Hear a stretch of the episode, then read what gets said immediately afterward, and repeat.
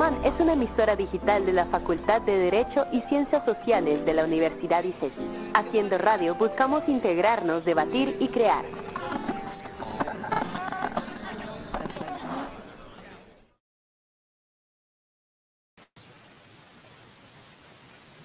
Hola, hola a todas y a todos. Mi nombre es Laura Sofía y bienvenidos una vez más a esta quinta emisión de este programa que se llama No se aceptan piropos. El tema de hoy, como sabrán por medio de redes, es sobre el feminismo negro y para abordar un poquito más este tema a fondo nos acompaña Edna Barona. Hola Edna, ¿cómo estás? Hola Laura, ¿cómo vas? Gracias por la invitación. Gracias a ti por, acompañarnos. Eh, pues antes que eh, comencemos eh, con el tema, me gustaría que te presentaras y nos comentaras a, los, a las y los oyentes quién eres, qué haces. Bueno, yo soy historiadora de la Universidad del Valle. por ahora estoy trabajando con proyectos comunitarios alrededor de lo que es pues eh, la idea de la, de la, antiopresión. Y también soy coautora de, de un libro que se llama em, em, se me fue eh, Demando mi libertad, ya regresó, Demando mi libertad que fue lanzado en el 2019.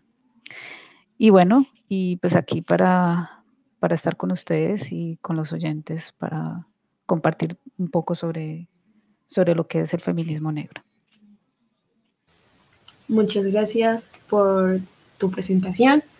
Pues ya para iniciar el tema, te quería preguntar, y es una pregunta que muchas personas me, han hecho a lo largo de, de este tiempo, es si hay alguna diferencia entre el feminismo que pues prácticamente todo el mundo conoce y el feminismo negro. Sí, hay una marcada diferencia porque em, el feminismo negro es una corriente de pensamiento que no solamente cuestiona el patriarcado, sino que cuestiona eh, y reflexiona acerca de las interseccionalidades de las opresiones.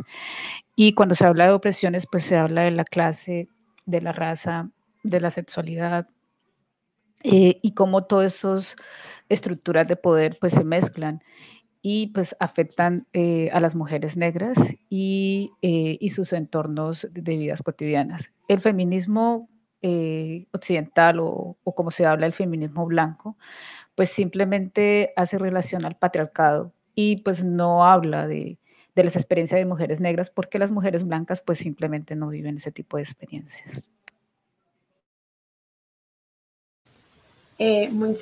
claro, eso es una, una de las cosas que más se debe recalcar, creo, en, como en el hecho de que se ponga afrofeminismo o feminismo negro, porque somos mujeres racializadas, ¿no? Entonces el hecho de que eh, las mujeres blanco-mestizas estén luchando por, por sus ideales, lamentablemente pues por esta sociedad y como tú lo dijiste, nos separa un poco de o nos, sí, nos aleja de, pues, de, esas miradas y, de eso que, se lucha. También te quería preguntar si, ya más o menos lo has mencionado, pero ¿crees o, has visto que algunas chicas eh, del feminismo blanco mestizo actualmente se reflexionan y analizan pues su blanquitud y cómo ese ser es la norma de todo lo que existe? Pues mira que eh, mm, hasta ahora no lo he visto, no he visto que, el feminismo blanco eh, cuestione este tipo de, dinámica y sobre todo eh, analiza su propia blanquitud o su propio, sus propios procesos de, de, de privilegios, ¿no? Eh, eso hasta ahora no, no lo he visto. Más bien lo que sí he visto que se ha reflexionado y es precisamente a través de, del feminismo negro. En algunas ocasiones a través del, del, feminismo de algunas mujeres indígenas. Eso sí lo, he observado pero desde, desde su estructura como tal, eh, pues no. Igual el, hay algo que, que me he dicho, pues bueno, que tiene que ver que el feminismo negro es una, es una corriente que, que nace desde la diáspora africana, en este caso de, de varias autoras eh, de estadounidenses, pero que en estos momentos eh, pues ha traspolado pues la, las, los límites y las fronteras. Y se puede hablar de un feminismo que que no solamente habla del norte global, un feminismo negro que no solamente habla del norte global, sino que también hay un feminismo negro que, que habla de, desde el sur global, que, donde las dinámicas son completamente diferentes en relación a, al feminismo del norte global, pero que en esencia están las interseccionalidades de las opresiones allí. Entonces, como en, en respuesta concreta a la pregunta, eh, yo ese, dentro del feminismo blanco mestizo no he visto que se reflexione o se analice eh, en su conjunto lo que es la blanquitud. Sí he observado personas que no necesariamente se identifican como feministas, personas mestizas, pero que en, su, en sus formas de, actuar y de pensarse, pues sí se han replantado el privilegio y la blanquitud, pero no es como como un elemento del feminismo como tal blanco.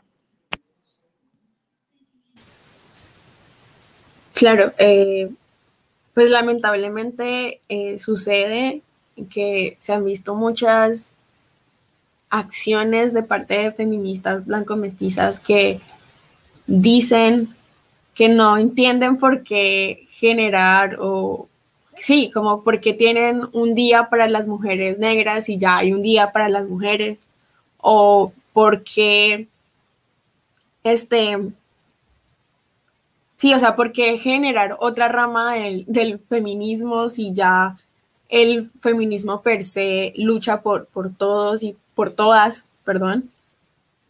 Y es ahí donde, donde yo como, ¿cómo lograr que, que esta sociedad que es tan racista, sexista, clasista, lesbofóbica, transfóbica y entre muchas cosas más, acepte que existe un feminismo negro y que a pesar de que sus ideales sean también por, por los mismos, de cierta forma, que, luchan el, el, feminismo blanco mestizo, no, no lo no lo acogen. O sea, ¿cómo lograr que esta sociedad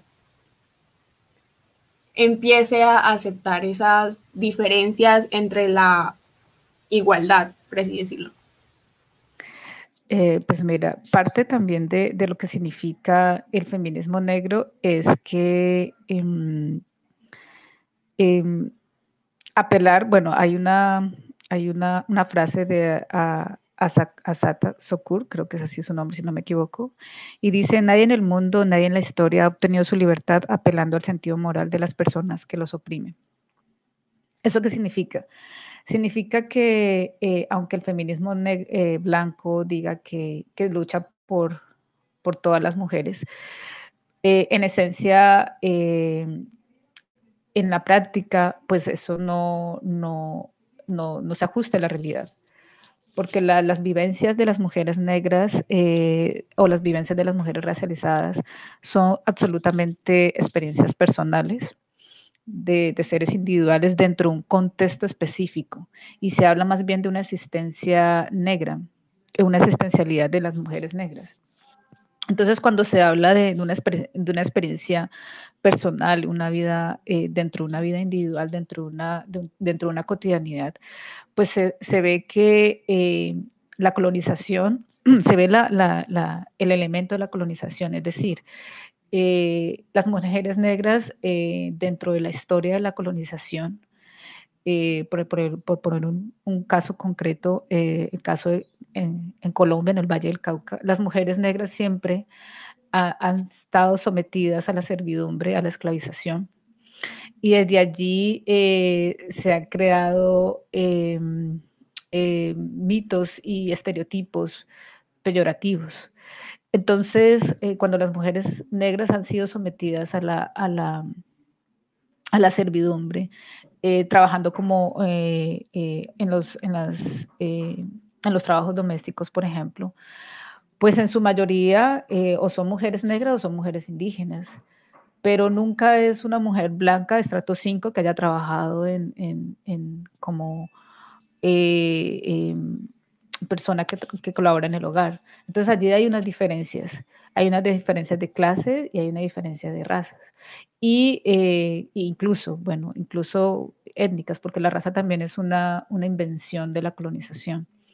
Entonces, eh, las experiencias, como vemos, tanto las experiencias negras como las experiencias indígenas son completamente diferentes a las experiencias de mujeres eh, blanco-mestizas que están en otros, eh, en otros espacios económicos y sobre todo dentro de eh, estructuras de sistemas de creencias completamente diferentes. Entonces, eh, cuando las feministas blancas eh, intentan decir que están peleando por todas las mujeres, esto es una postura homogenizante y absolutamente hegemónica, porque son vivencias completamente diferentes.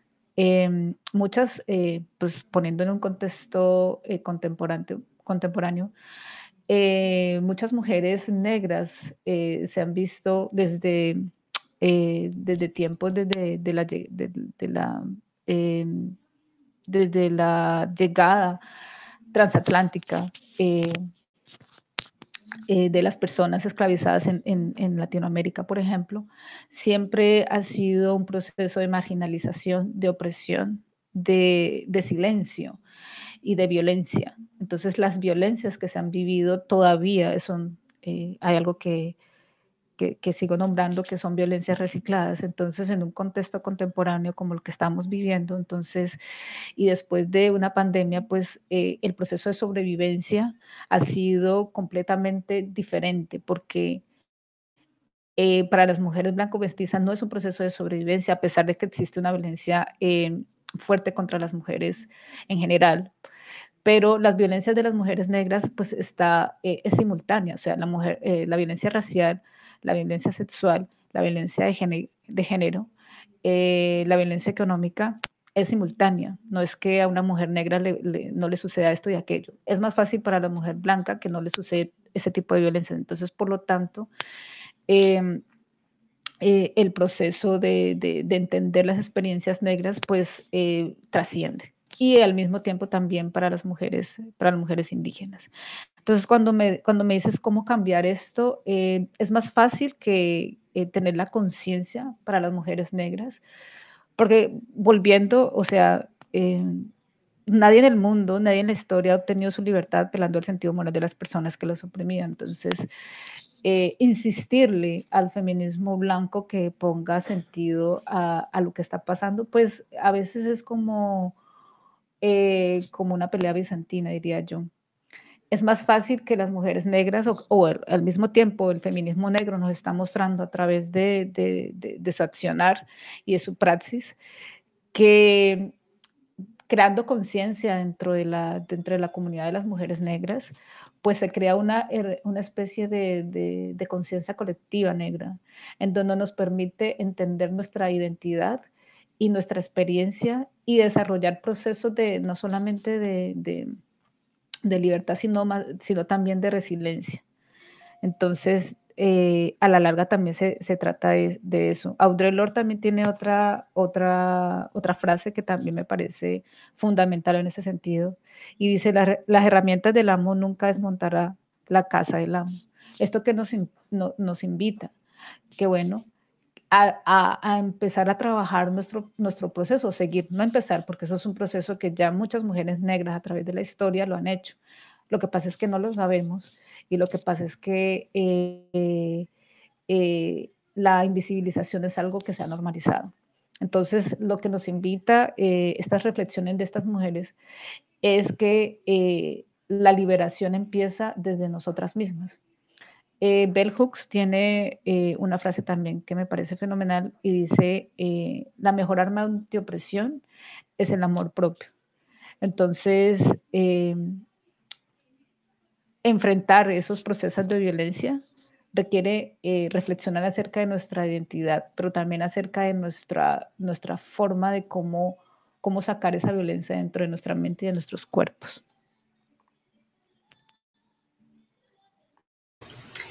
Muchas gracias, Edna, por, por esa respuesta. Y considero que pues tienes toda la razón porque eh, pues muchas personas lamentablemente si no les toca desde sus privilegios pues no piensan que no existe el problema, ¿no? Entonces ahí tú mencionas lo de pues ese ser invisible, ¿no? Que nuestras experiencias, nuestras vivencias son invisibles hacia pues ese cuerpo blanco mestizo.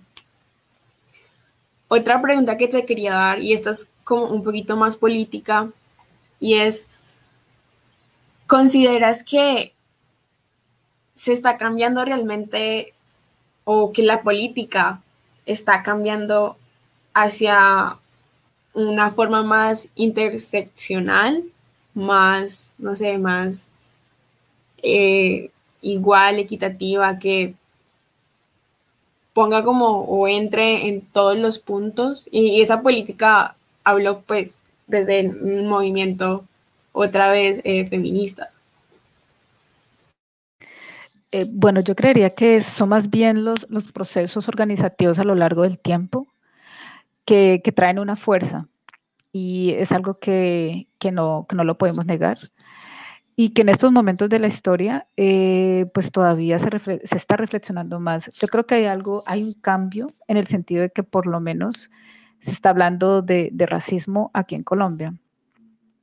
Ah, antes de, yo creo que antes de la pandemia, había una concepción generalizada de que, pues, que el racismo no existía y que era un invento de las personas negras.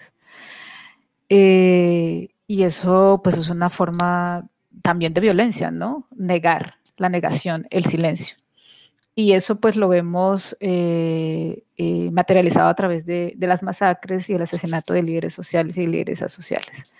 Y esas violencias, ¿no? Que están allí, que están silenciosas, pero que al mismo tiempo resuenan, ¿no?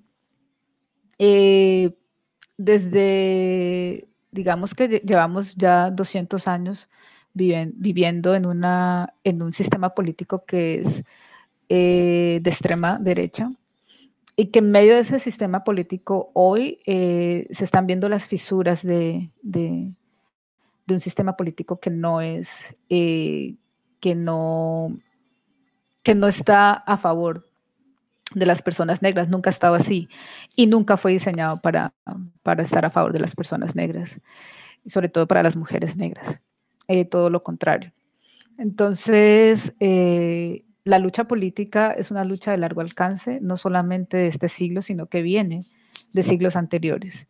Viene desde de los mismos procesos de, buscar la libertad, desde los mismos procesos de, cimarronismo, eh, de los mismos procesos de, búsqueda de, otras formas de ser, de otras formas de existir.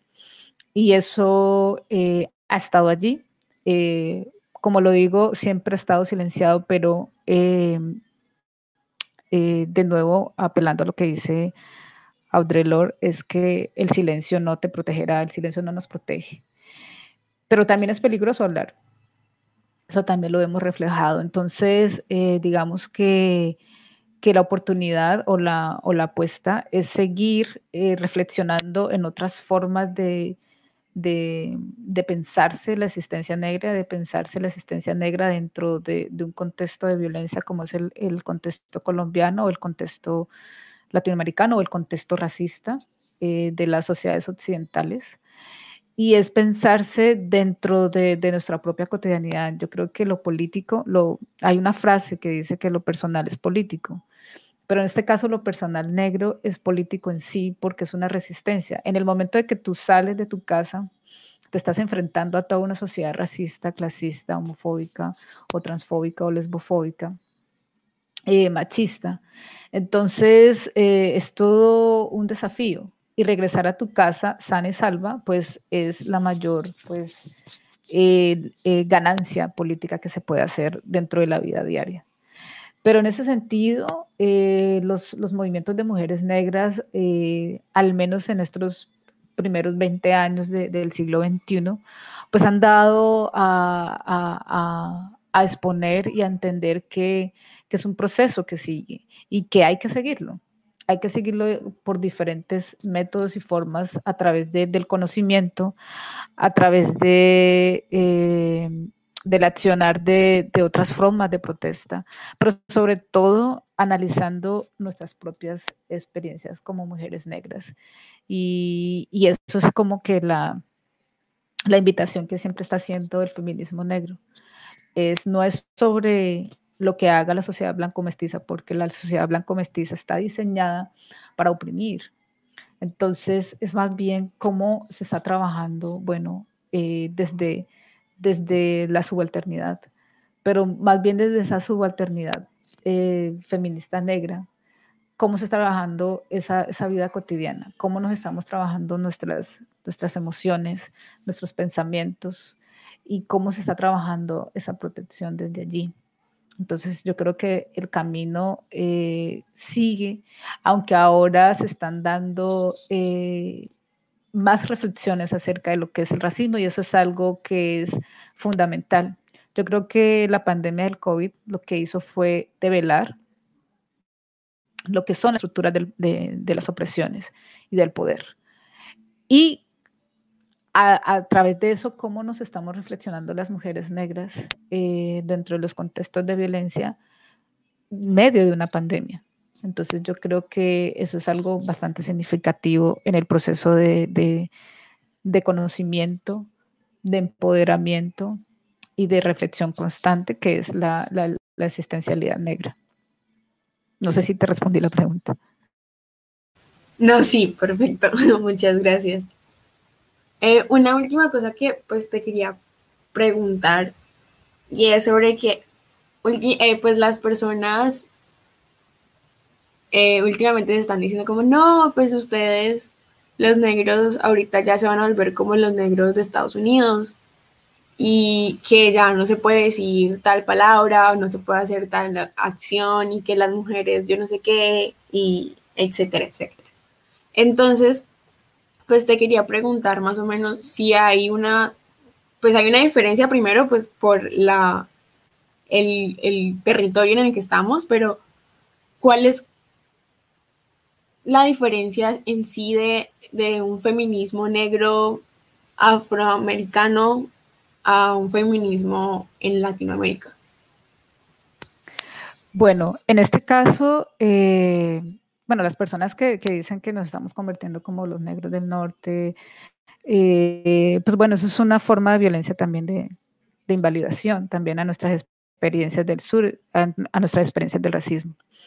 Eh, hay una diferencia, obviamente, de colonización. Allá son los, los colonizadores ingleses y aquí fueron los, españoles. Pero en esencia, tanto los españoles, portugueses, italianos, pues la idea es la supremacía blanca. Y eso está eh, a nivel planetario. Entonces, la, diferencia en el sur global, al menos en Colombia, es, eh, son los procesos de violencia brutales que se han vivido y, la, eh, y sobre todo de la, de, la apropiación de la tierra. Entonces, eh, y eso está muy, muy ligado no solamente con el capitalismo, sino también con el imperialismo.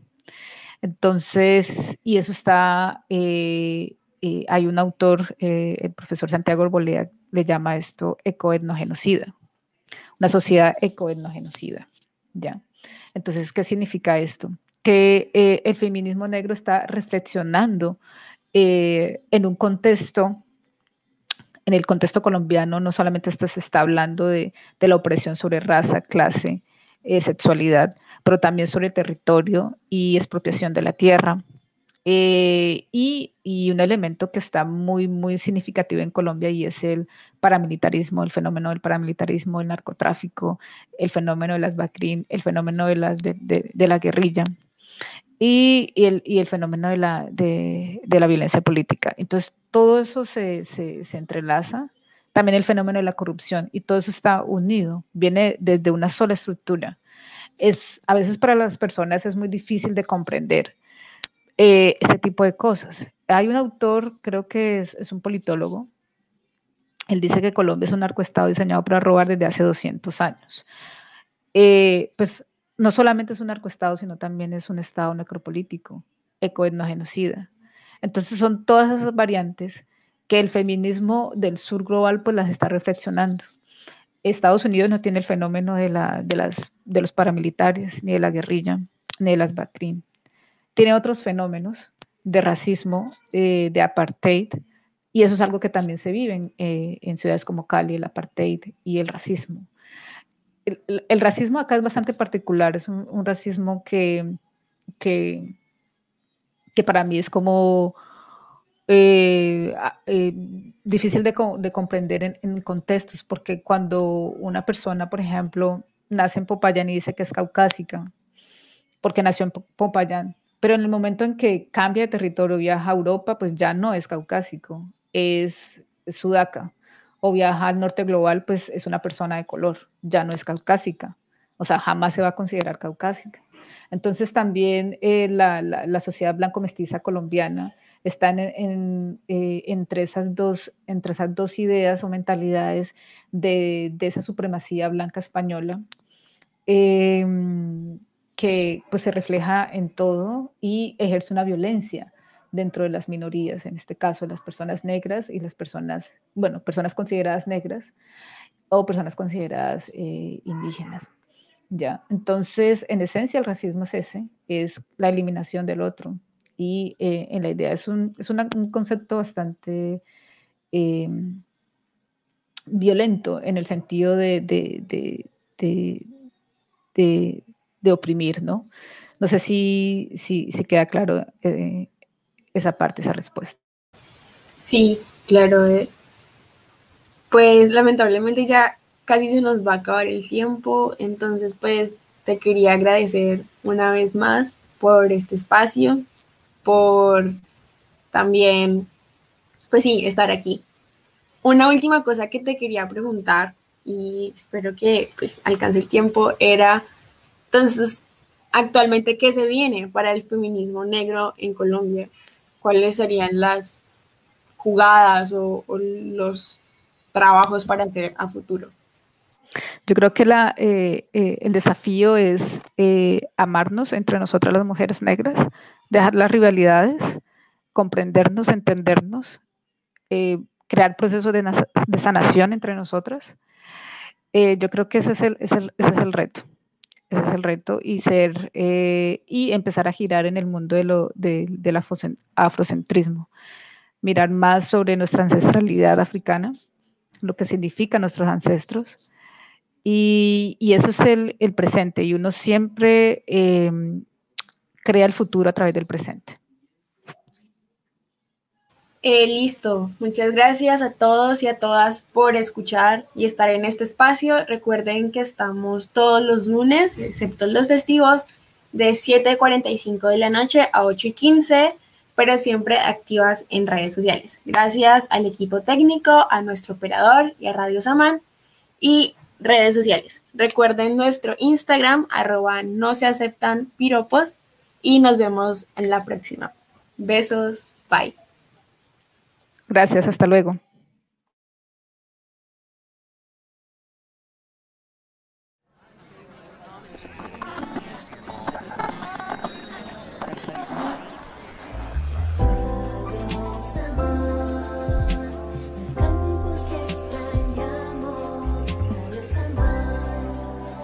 Samán es una emisora digital de la Facultad de Derecho y Ciencias Sociales de la Universidad ICESI. Haciendo radio buscamos integrarnos, debatir y crear.